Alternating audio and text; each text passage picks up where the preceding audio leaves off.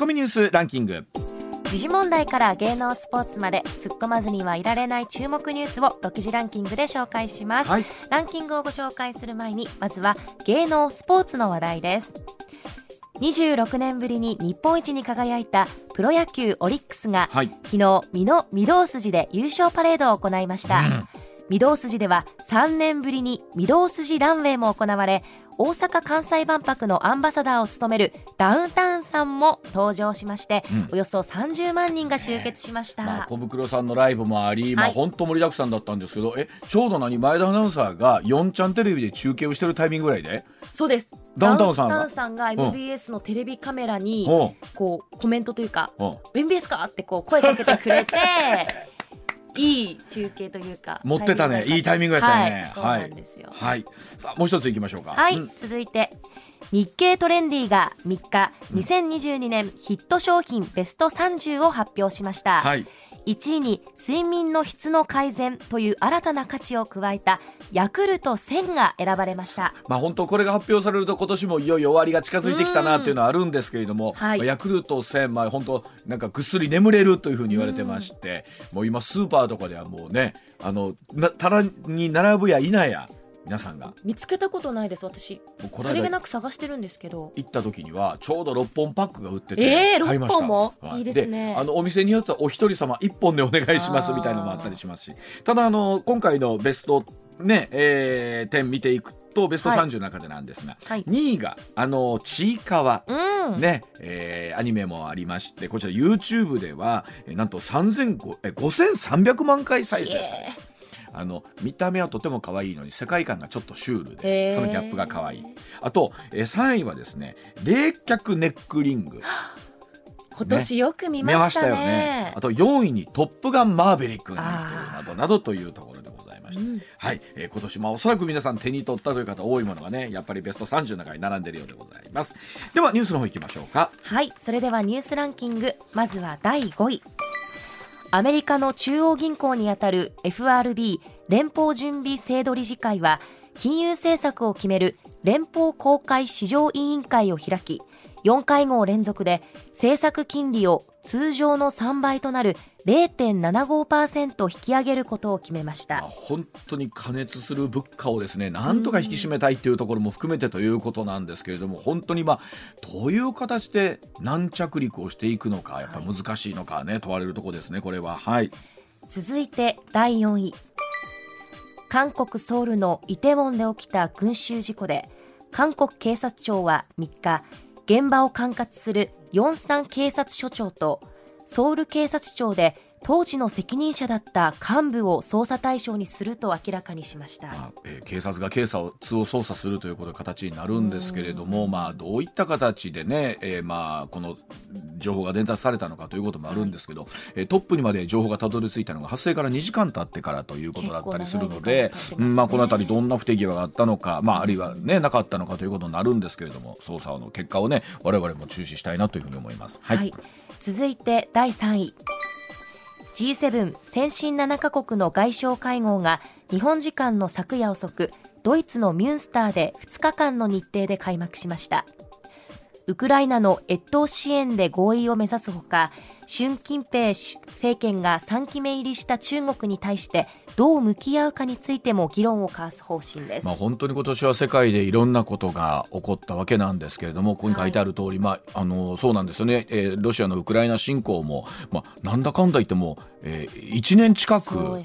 ということになってきますし、えー習近平政権3期目、まあ、本当に独裁色が強くなっている中で本当に世界とどう向き合っていくのか大切な課題だと思います。続いていきます第2位は餃子の王将を展開する会社の社長が2013年に殺害された事件で特定の企業グループとの不適切な取引を王将側で主導したとされる創業者の次男が海外にいることが分かりました、まだまだわからないことが多いわけなんですけれどもどういう形にして社長が撃たれてしまったのかというその原因ですよね。改めて捜査はどんな風になっていくのかというところだと思います。はい。続いて1位は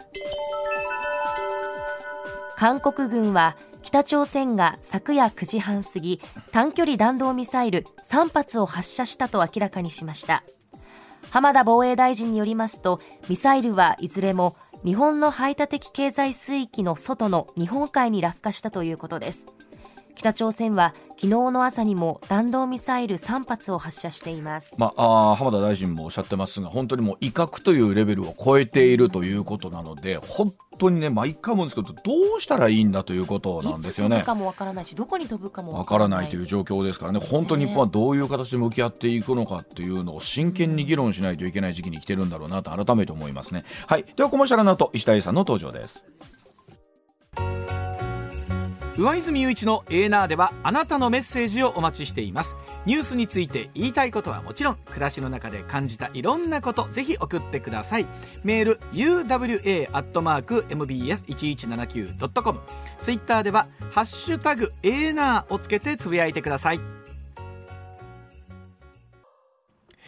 さあここからは石田英さんの登場でございます。石田さんおはようございます、はい、おはようございます。よろしく。お願いいたします。あの昨日も、うん、えっと7時40分頃ですか、うん、ちょうどこの番組の終盤に、えー、北朝鮮のミサイルを発射するということが結構多くてですね、えー、しかも昨日は夜にもということだったんですけれども、うん、まあ本当石田さんこれいつも思うんですけれども、どうしようもないんですよね、どうしようもない。でまたその北朝鮮がアメリカに向けてやってるある意味ね、はいはい、向けてっていうのはそのアメリカに対して言いたくてやってるという意味なんで、なかなか日本としてはどうしようもない。怖かったなと思ったが今回 J アラートなったやならんな時に、実は、えー、日本の領土上空を、領だから領空やな、はいね、飛ぶ飛び飛ぶはずやったやつが消滅したでしょ、うん、はいそうです爆発したよねおそらくどっかで、消失ということ消失したよね、はい、であれが怖くってつまり破片が落ちてくるのが一番怖い。今着弾させることはせえへんと思うんですよ、はい、日本の国土にそう,、したらもうもうえら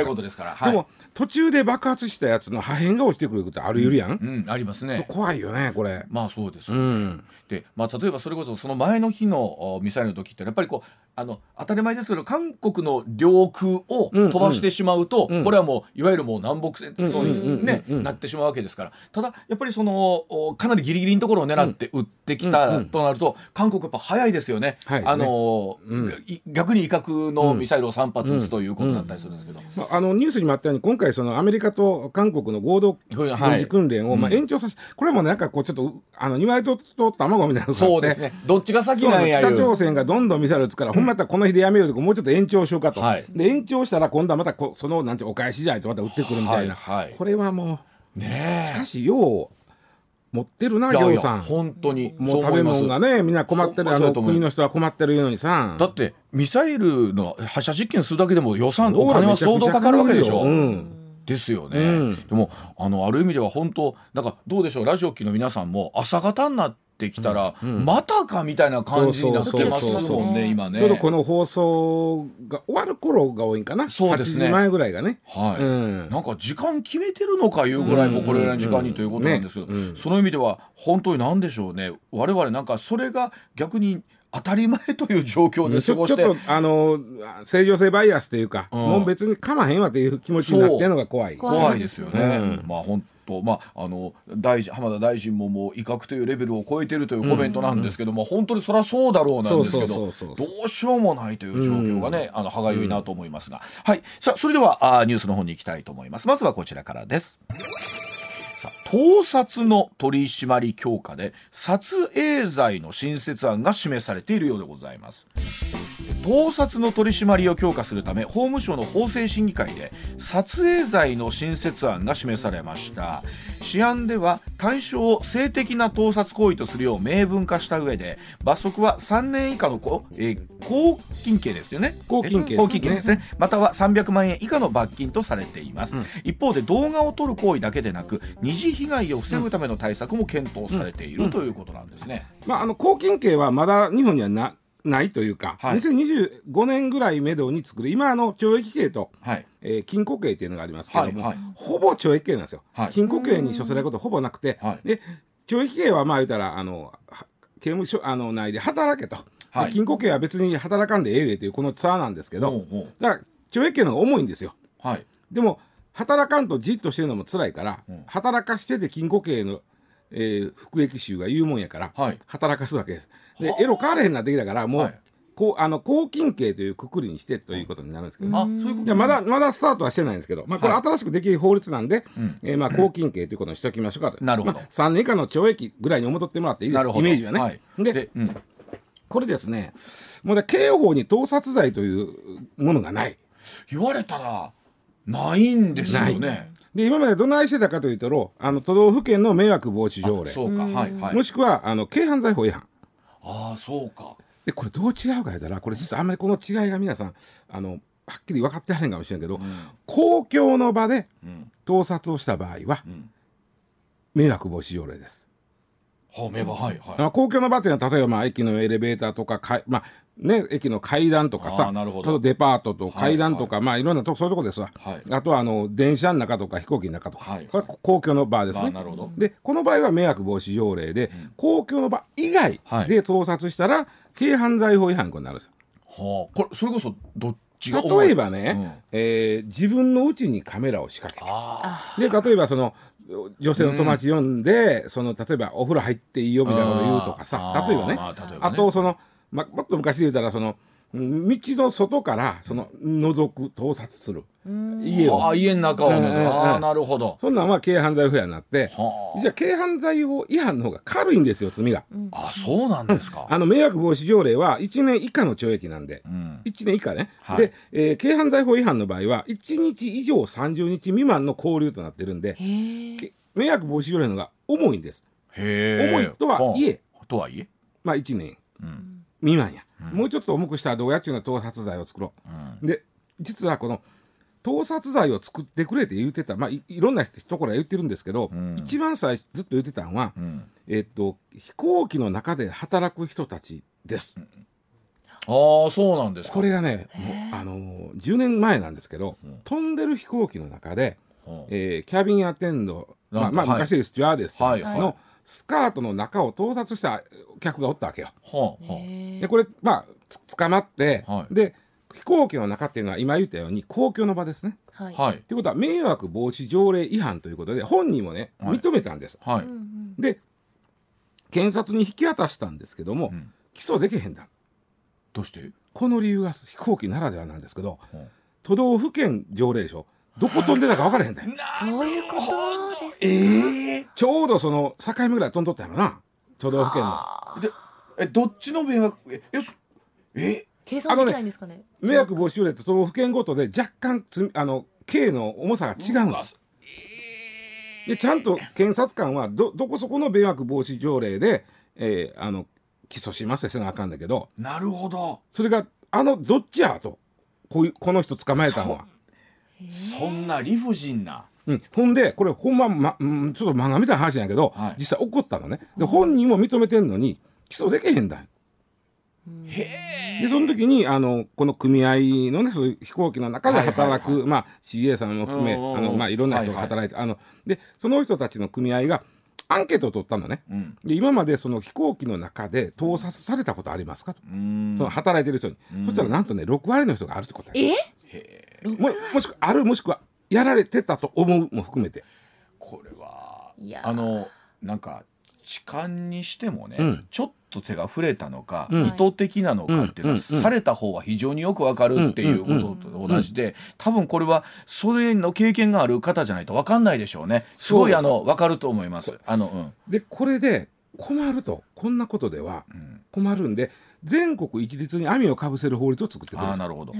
でもなもっと早できててもおかしなかったと思いません下さん。ただねあのもちろんそうなんですけどおそのと盗撮っていうのはやっぱり覗きの延長じゃん。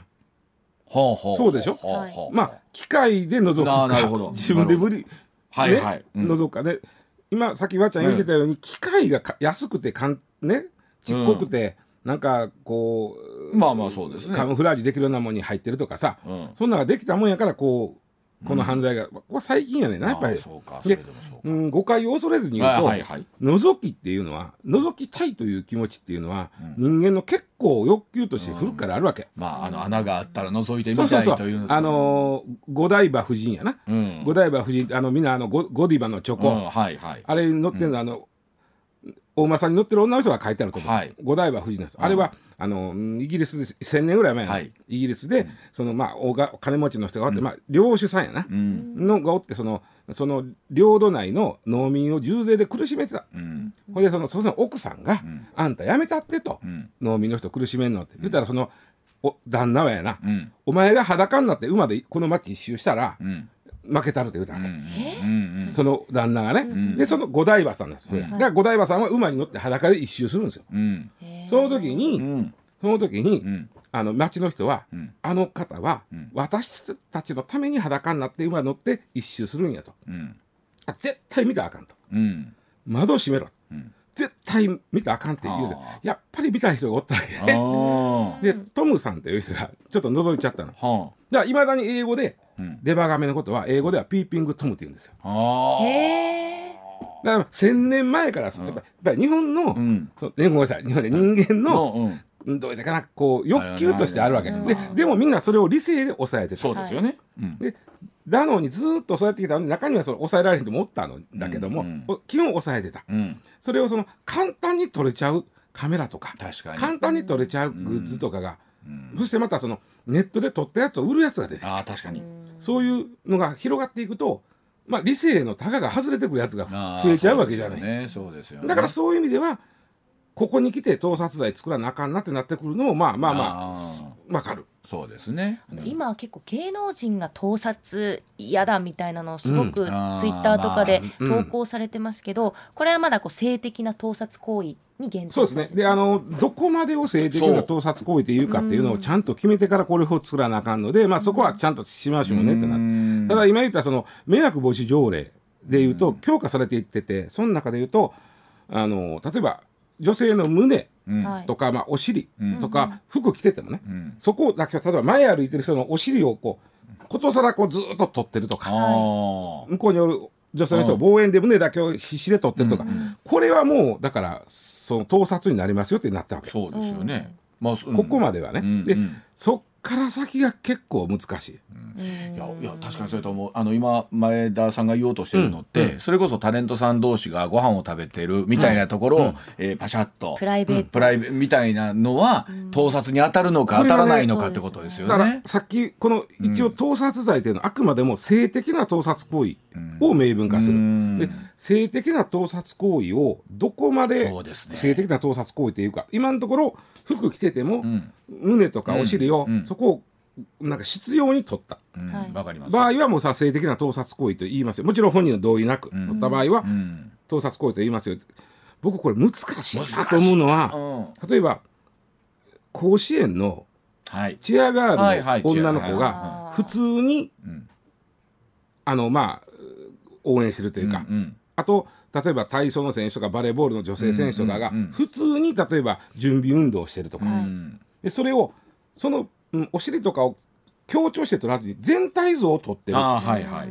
うん。ね、うん、これはねおそらく盗撮にならんのだ。そうですね。あのであの例えばその甲子園とかもそうですけど下からのアングルとかっての取れないようにね、うん、もう周りの方とかガードしてたりすごくあの厳しく取り締まられてるんですけど一方で確かに全体像はじゃあどうなんだって話になる、一人だけ例えば前田さんという人が、まあ、チアガールによって、この可愛いなって一人だけを普通のこう、まあ、ショットで撮ってたら、これを性的な盗盗撮で言えるかどうかって本人はきっとね、うん、ちょっと性的な気持ちで取っとるはずなんですよ、そういうのは。はいはい、でもそれはめめそこは人の気持ちの中やからいやあの健康的で可愛い子やと思ったから取ったんですがそこ性的というかって難しいでしょ？取られた方がじゃ性的な感じがするって思ったらだそこが一番難しい、だからそこであの法律をだあんたあかんよって言われへんからね。きちんとルールがないと、明文化してどういう形でおってことですよね、うん、そうそうそうそう。そこが非常に難しいんで今回まあ慎重になってる。僕はこのうん、うん、女性アスリートをどうするかというところをクリアしたら、はい、そうですね、この法律はいけると思うんですよ。一方で本当それに悩んでらっしゃる女性アスリートの方も非常に多いじゃないですか、うん、今、まあ、カメラの質もすごく良くなってます、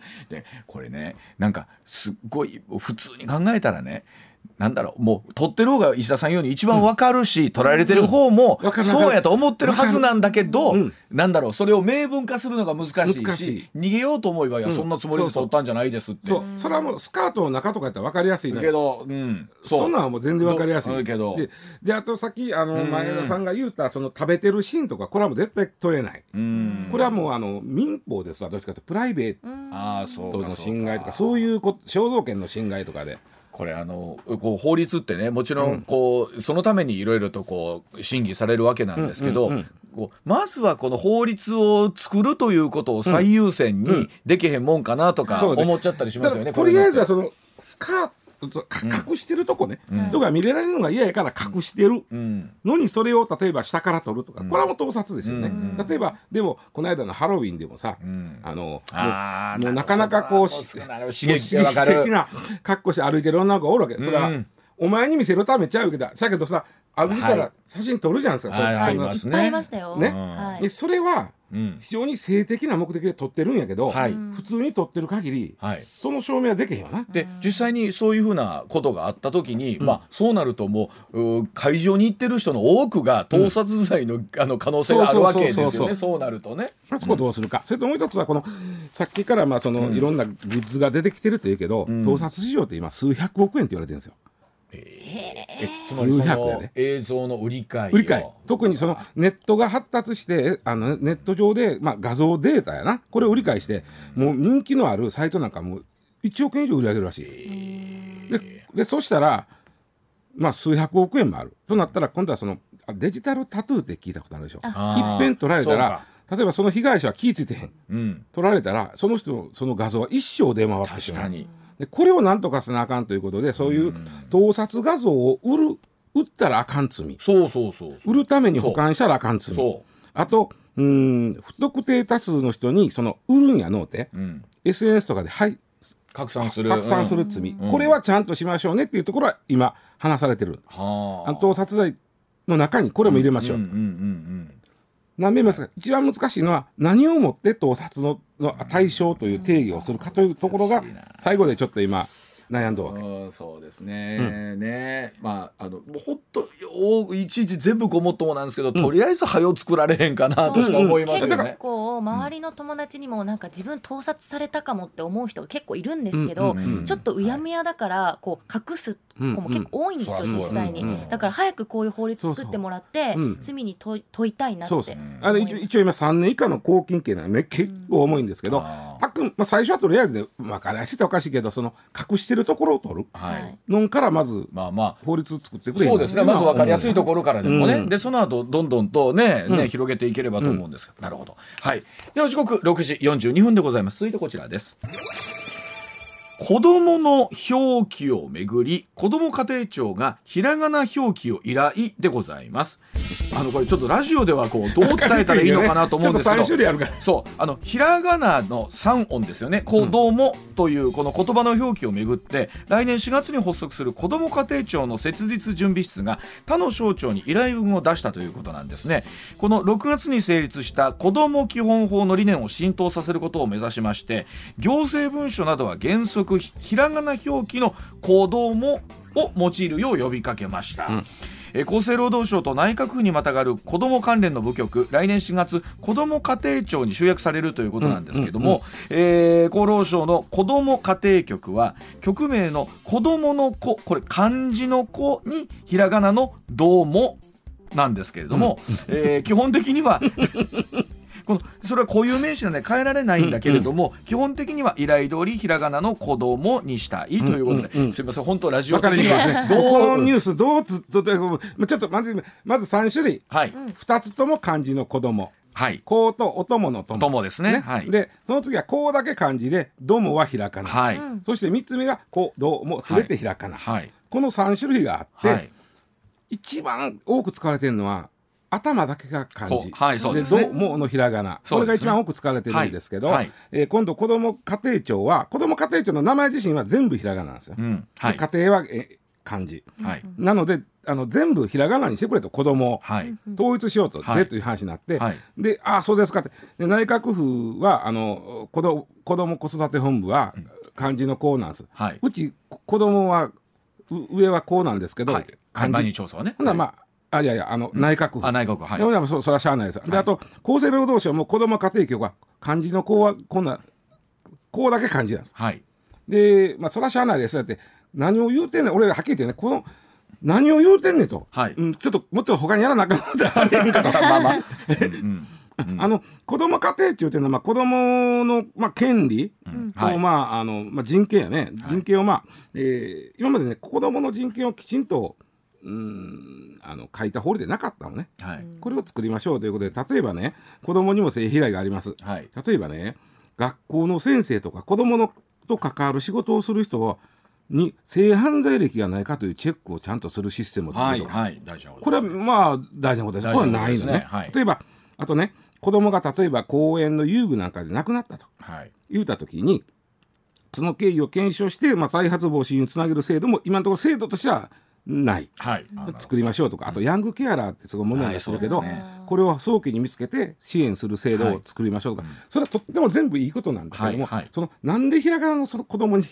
っかかってるのか 分からへんねい子供基本法っていうのがあるから、まあ、その子供基本法はひらがなの子供なんでね、はい。分かるんです。でねえーっと実はねこのこの子供の表記についてはね面白い歴史があって、はい。えーもともとね、えーちょっと前に人権団体がはい2つとも漢字の子供。はい。子とえー人弁の今日のこの子供ね、はい。これについてのこの「ども」はお供の友やと。はい。で子供を供え物のように扱う人権無視の書き方やと言い出した団体はい。はっきり言うてね、はい。言葉狩りやってです。うん。はい。でん？でもメディアははっきり言うて、まあ、うちもメディアの人間やから言うけど、はい。メディアはビビったんですよ。はい。えそうなんて。怒られんの？はい。子供を漢字で書いたら。はい。で言うてメディアはその時一斉にはい。こうだけを漢字にしてはい。どうもにしましょう、はい。実は弊社の毎日放送用語ハンドブック2019年、はい。よ見たらやっぱりねこうだけが漢字でそうですよ。はいそうですね。でどうもはひらがななんですよはいそうですね。その時に、えー不適切な表記として両方漢字で書くと子供はお供ではないという考え方があると。はい。でこれははい。この考え方はうん。あの2013年に文科省が否定したんです。は文科省が。あはあ文部科学省が。文部科学省が文部科学省が協議していやこれこの子供の「ども」の漢字っていうのは何にも差別的な表現とか否定的な意味ではないですよと。はこれは複数を表してる。あうんはい。で本来はね人弁なかったらしいですよ。う子供の「ども」もともとは。今日。今日やったんですね。はい。でそれがまああのいつの間にか人間あの人弁ついてお供の友になっちゃったんだけどももともとは複数を表してると、でいろんな国語辞典を編纂してる、えー国語学者の先生方いてるやん、あはいはい。そういう人たちも全く同じこと言って、はい。これは複数の意味なんで、はい。全くお供関係ないですと、はい。何をアホなこと言うてるんですか、って言ったわけ、はい。それは2013年今からもう9年も前、はい。はい9年も前やのにいまだにメディアはビビって、子供のどもはひらがななの。チルドレンという意味ですね。そうなんですよ。そういうことなんですよ。チャイルドそうなんですよ。そう。で、今だにこのもう文科省やで、うん。国語の司ってるはいはい。とこがうん。これは両方漢字の友は何の問題もないって言ってんのにい。まだにメディアはビビって、はいはいその差別って言われたことに対してビビってる。まあえっと子供の子にひらがなの「どうも」という表記にして。いるちなみにね、はい。文科省内はね、もう維持でもね、文科省内のすべてのね、あの、えー文公文書はね、はい。漢字です。ああそうですか。うん。で今回その子ども家庭庁は3文字ともひらがなにしてくださいということを言うてるわけですここねでね僕ね、はい。なんでこんなこと言うとんねんなんだと思っていろいろちょっと調べたというか、まあ、自分なりにちょっと考えてみたんですけど、はいはいえーとまあ、今年成立して来年交付される子ども基本法というのがあるはいはい。で子ども基本法って、まあ、だからこの子ども家庭庁の、まあ、一番メインの考え方になる、はい。これは理念法です。はい。あの別に罰則あったりするわけね、こうしましょうという理念法なんですけど、でここはこれがひらがな3つなんですね。はい。でこの時にこの法律でね子供とは何ぞやといううん。定義をしてるんですよ。そうそうですね。改めて。子供とは何ぞや。すごいかったのが年齢では切らない。へえ。はあ。心身の発達発達の過程にある人を子供と定義する。へえ。つまりね30代ではもうもう非常に幼稚な人は子供やと言ってるわけ。あのまあそれ言うと僕も子供ですね、私の子供。いやおっさんですかいやいや。はい。はい。我々おっさんですよ。いやも難しいですよね。あのほらそれこそいつまでたっても子供は子供とよううちらのおかんでも言うじゃないですか、その考え方あるじゃないですか。文科省はこのひらがな子供というこの3つの定義を、心身の発達の過程にある人であって年齢では区切らないとなってるわけ。そうなるとでその人たちを支援しましょうという法律ね、はいはい、なので、はい、例えばにもう18になったから今18が成人でしょ、はいはいね、もうこの法律の拉致外ということはしないよということ、はいうんはい、でそこその中子供の概念をそうしたことでこのひらがな3つの子供を、うん、にこだわったんかなというのは。あなるほどちょっと思ってね。あのなんだろうなそれさっきのなんか盗撮のものに全部こう同じだなと思うんですけど、いやおっしゃってることその通りだし、理念理念法ですからなんですけど、本当にあまり細かいことにこだわりすぎると、なんかあの大切なその本当の子供なんですよ、ね、だってな文科省自身がこれ音も音もちゃうって言い出したのにい。まだに引っ張られてるメディアも含めて、はい、うんどうかなと思う。それとね、はい、えっとあの子ども保健庁あ子ども家庭庁でいうともっと大事なことがあって、はい、実は日本って子どもにかけるお金税金がすごく少ない。9兆円なんですよ。9兆円9兆円、はい、でこの9兆円多いか少ないか言ったら例えば GDP 比その国の大きさに比べての9兆円、はい、でこれ GDP 比で考える、はいはい、と1.65%でヨーロッパの国のほぼ半分です。ヨーロッパの国は日本の倍 GDP 比でいうともっと倍かけてる,、るだからもっとこの子ども家庭庁ができたら子どもにお金かけましょうやと国として、はい、国としてね、はい、その時に金がないという話になるわけ、はい、もうななってます、はい、で今出てきてるのが子ども保険構想でもっとね今みたいに年金とか、うん、あの健康保険とか同じように子ども保険で、えあの国民から社会保険料取ったらやないかい話になってて、はあ、ちょっとここ気ぃつけない。うん、そうやな、うん、いや、うん、そうなんあのいやねこのこの状況ですからね、その防衛費2%うん。ぬんって話もあります、あります。あのね、どれも大事なんですよ。でも防衛予算50兆円比べれば子供9兆円そうなんですよ。そうなんですよ。ね、総額言うたら予算組むとき100兆円規模になるわけじゃないですか。なんか9兆なんとかなもっとなんとかならんかと思いますよね。ねいやでもほんまそれなあのでも大切なものを見失ったらいかんなと改めて思いますよね。細かいところにこだわらず。はいわかりました。ではコマーシャルなともお話し続けてまいります。さあ時刻6時58分になりました続いてのニュースこちらです好きな卵料理の1位が目玉焼きというニュースでございますえ11月5日明日ですね、うん、えいい卵の日だそうでございまして食品メーカーのキューピーが実施した卵に関する意識調査によりますと好きな卵料理4年連続で目玉焼きが1位に輝きました、うんうんうんで目玉焼きを食べる際に使う調味料はトップが醤油 59.3%2 位が塩29.5%なんですけれども、石田さんこれはニュース。ちょっと僕はねあの、まあ、塩胡椒は別にあんまりニュースでも何でもないと思うんですけど、はあ、このこの1年以内に食べた卵料理なんですかって言った時に、はあ、1位目玉焼き2位ゆで卵3位チャーハンとなっていくんですけど、はあ、卵焼きが8位まで出てこないということは僕はニュースだと思うんです。卵焼きあやらないですか？卵焼きが8位まで出てこない。ちなみにね、はあ、チャーハンの後はオムライス親子丼卵かけご飯カツ丼やっと8位に卵ああまあ巨人大砲卵焼きと言われたらじゃあどこへ行ったのか。これ僕は実はね、はい、ここは結構ニュースやと思ってて、はなんで卵焼きがこんなに8位まで降りてくるのかというでは時報の後に、卵焼きがなぜ8位なんだということをお伝えしていきたいと思います、はい、では一旦7時のお知らせです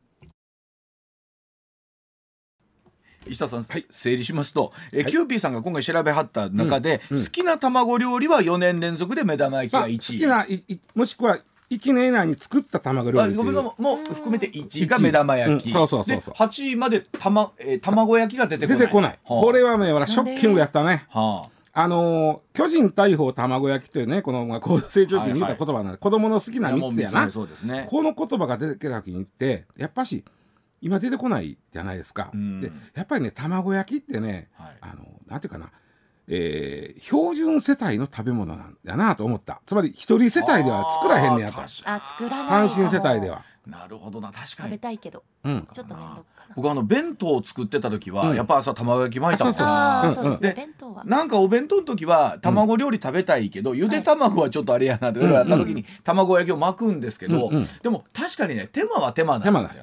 であのこれ実は卵焼きより上位にやってるカツ丼とか親子丼とかオムライスこれは作ったやのって食った方で入ってるはずなんですよ。そうですね。一年以内に。とかも家では作らへんもんな。ね、だからそう卵焼きってさ僕らみたいに飲みすけは、だし巻きを時々頼む。飲みやったら絶対頼みますけども、そうじゃない人は自分で作って食べるわけじゃないですか、これを作らないのは僕やっぱりね一人世帯が増えたからと思ってて。だし巻きも作るの手前もちなみに巨人大砲卵焼きって言われたのは1970年代なんですよ、はい、1980年代ってね一、人世帯って20%なんですよ。80年代、はい、80年。つまり70年後半ぐらいから20切ってた、はいところが今38%やの一人世帯が。一人世帯が。38%、うん、38%へえ。で夫婦と子供っていう世帯はこれこれこそその巨人大砲卵焼きの代名詞の世帯じゃないですか、はい。はい、これはね25%今ね。今。今25%で一人世帯が38%いうことは世の中のメインは一人世帯なわけです。そうですね。標準世帯は一人なんです。ああああ何を標準にするかとなった時に、うん、標準世帯は一人という。単身世帯が標準なわけね、うんうん、そうなるとやっぱり単身世帯は卵焼き焼かんぞってふっと思ったっけ俺、えー、だって前田遥焼く卵焼き。焼かないです。家で卵料理作るとしたら何作るの？目玉焼き。そうでしょ？そうそうなるよね。あの確かに。スクランブルエッグが。ぐやーって混ぜればいいし、ね、うんあのテフロン加工の鍋ができてから 目玉焼き作りやすなったあれ。な そうですね。すべて、いやでも確かに目玉焼きもポンと割って、割りゃできますから、あとそのハンバーグの添え物とかにもできるああそうですね、そうですね、確かになんかねわっと作った時に目玉焼き横に乗ってればそれなりに収まるもあるあそうそうそうそう。そう、もう一品感がちょっとグレードアップした感じがある特にほら秋口月見なんちゃらとかいうのがまたあれもようできあれを月見と言うたら途端にこうなんか風流に感じるじゃないですか。そうそうそうそうね、おそばにねもうねなんか卵落としたら。ちょっとこの辺りキューピーさんはねあのこういう、まあ実施してはったアンケートで、もうちょっとこの単身世代との兼ね合いっていうのはちょっと ちなみに前田遥は卵目玉焼きには何をかけるの？目玉焼き醤油です。あ醤油これがねこれも意外やって、圧倒的醤油、まあまあ塩コショウじゃなかったとしたら、はい僕はソースないあのうちもね家はソースやったんですよ関西だからですか？なまあまあソソース文化やからね関西は、えー、そうですね、まああるかもしれんけどね、えー、ただまああの弊社の場合朝ごはんは温泉卵でございますので、あのこれはみんな言わでねうわちゃんさ、はい温泉卵を食べるやん僕らで。はい、食べます。はい。はい、これ食べますよ。年間何個卵食べるかというと結構やっぱ食べてる。いや、食べます。でね、これもこのキューピーさんの調査で面白かったのが、あの、ここに載ってたこと。はキューピーさんが調査したんじゃないんだけども、うん、国際鶏卵委員会っていうのがあってね、うん、国際鶏卵委員会、はい、2021年日本人一人当たり年間卵何個食べたかっていうね。どれをいや少なくともね1日1個ぐらいは食べてる計算になると思いますけどね、まあまあ平均やから。平均やからもうちょっと少ないか2つ食べてる人もね食べてへんのもということでえー、まあまあ一人ざっくり1個です、うん、337個。あまあええとこやと思います、えー、こ。れが世界2位らしい。1位はメキシコらしい。メキシコ人もっと食べんねもっと食べメキシコ人卵好き。でちょっと言いたいのは卵って確かにコレステロールがいっぱい入ってて、はい、卵を1日1個食うたら、はい、あの体に悪いっていう俗説がありますよね。でこれはずいぶん前に否定されてるんだけど、はい、これもあのまだ俗説が強いねこれで否定したらアメリカが先にして、はい、あのアメリカの研究面白かったのが、うん、確かに卵にはコレステロールはまあ入ってますわと。うん。はい、ね、で人間って、まあ、1日これぐらいのコレステロール量だよなってあるけど、うん、食べ物を食べたから血中コレステロールが上がったという、あの結果はどこにもないと。あそうなんですか？そうなんですよ。食べ物と血中コレステロールの関係っていうのは証明されてないと。だから別に食うてもええんやってなアメリカが言い出して。それをあの厚生労働省もね、うん、日本人の、えー、食事摂取基準2015という、はいはい、ここで、えー、卵のコレステロールを悪者悪者とする誤った情報の氾濫は間違ってますということで警鐘を鳴らしてます。はい、あそうですか。ほなもうじゃあもう遠慮せんと食べたらいいです、ね、そういうことです。今日も温泉卵 さっき朝ごはんのちょっと軽食でゆで卵食べてしもたからいつも思うんですけど、まあでもいいんですよね。一日2個食べればね。だそうでございます。はい。